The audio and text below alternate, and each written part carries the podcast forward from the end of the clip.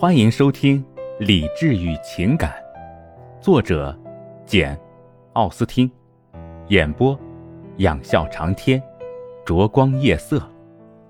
第五十九章。这当上校不管有什么感受，行动起来还是踏踏实实、有条不紊。他雷厉风行地进行每一项必要的准备。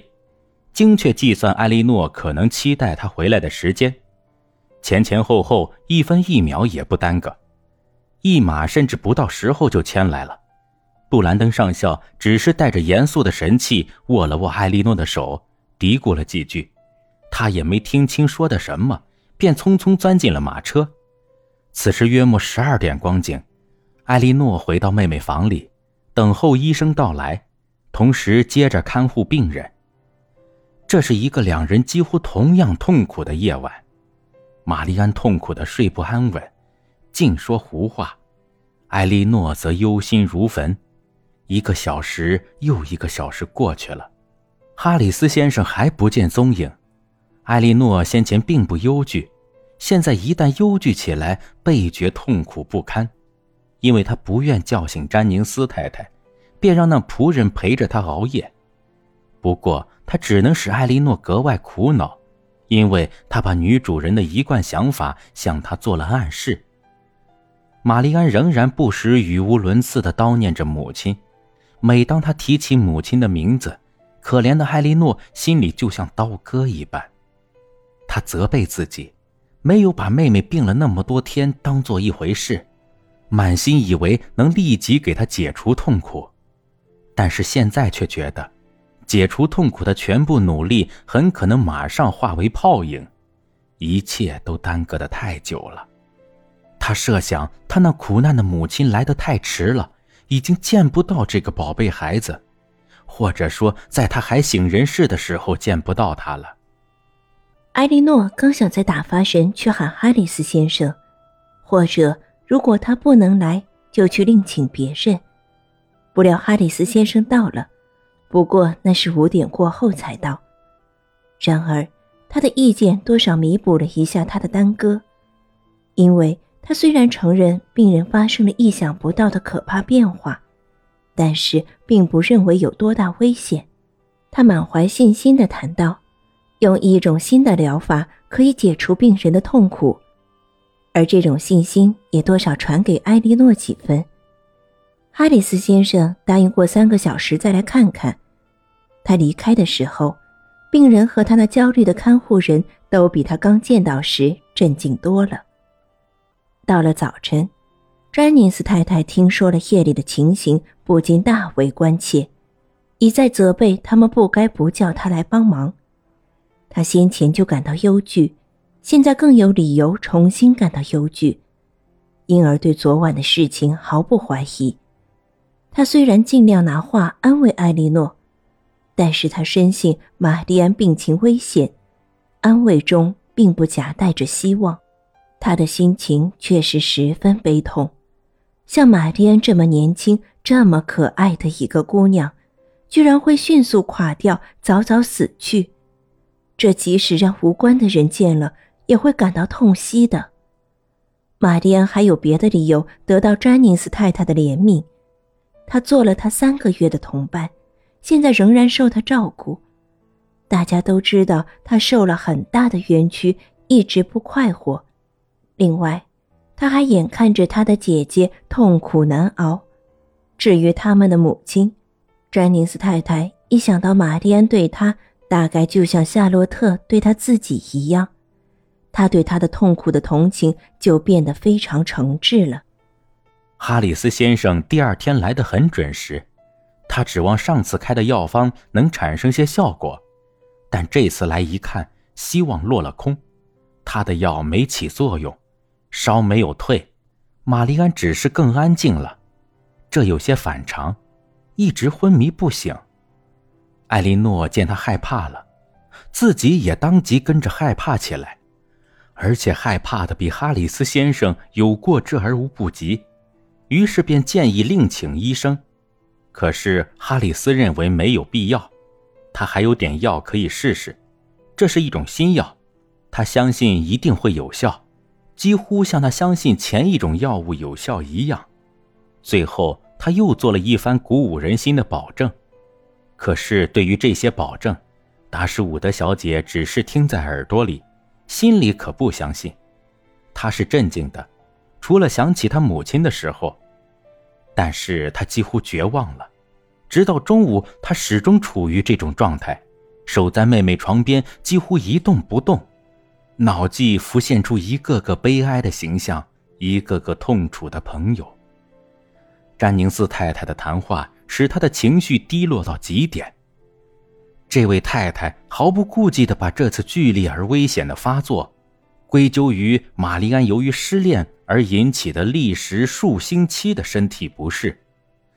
艾莉诺觉得他说的很有道理，因而精神上又增加了新的痛苦。约莫正午时分，艾莉诺开始想象，觉得妹妹的脉搏渴望略有好转。但是她非常谨慎，因为害怕希望落空，甚至都没向她的朋友说出。他等待着，观察着，一次次的诊脉，最后外表的镇静实在掩饰不住内心的激动，简直比先前的痛苦还难以掩饰。他便冒昧地说出了自己的希望。詹宁斯太太虽然被逼着诊了诊脉，承认暂时是有好转。但她极力想让她的年轻朋友不要奢望这种现象可以持续下去。艾莉诺仔细考虑了一切可疑现象，也告诫自己不要抱有希望。但是这已为时过晚，他心里已经浮现出希望，希望中只感到焦灼不安，便俯身向妹妹观察。他也不知道观察什么。半个小时过去了。但他幸运的见到那个可喜的征候仍旧存在，甚至还出现别的征兆，进一步证实了这个征候。从他的呼吸、皮肤和嘴唇上，他都欣喜地见到了病势好转的迹象。玛丽安带着清醒而倦怠的神情凝视着他，现在忧虑和希望同样使他感到沉重，心里一时一刻不得安宁。直到哈里斯先生四点钟到来为止。这时，哈里斯对他说：“他妹妹的病情好转的这么快，实在出乎他的意料之外。”便一再向他表示祝贺，这不由得给他带来了信心和安慰，眼里闪烁着喜悦的泪花。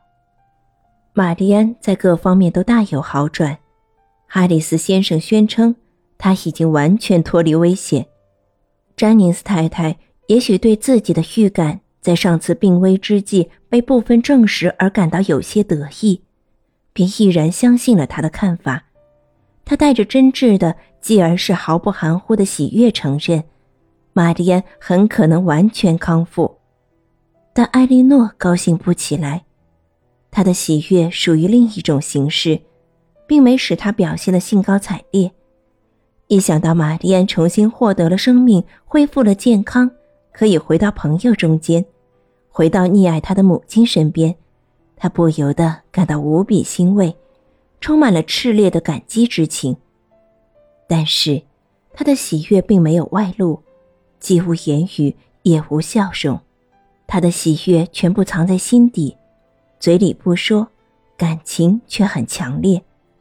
整个下午。他继续不间断地守在妹妹身边，安抚她的每一种忧惧，回答她那弱弱的心灵提出的每一次询问，提供她所需要的每一样东西，甚至几乎注视着他的每一个眼神、每一次呼吸。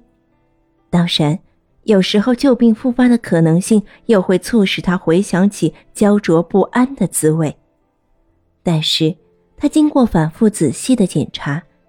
发现所有的复原的征候都在继续发展。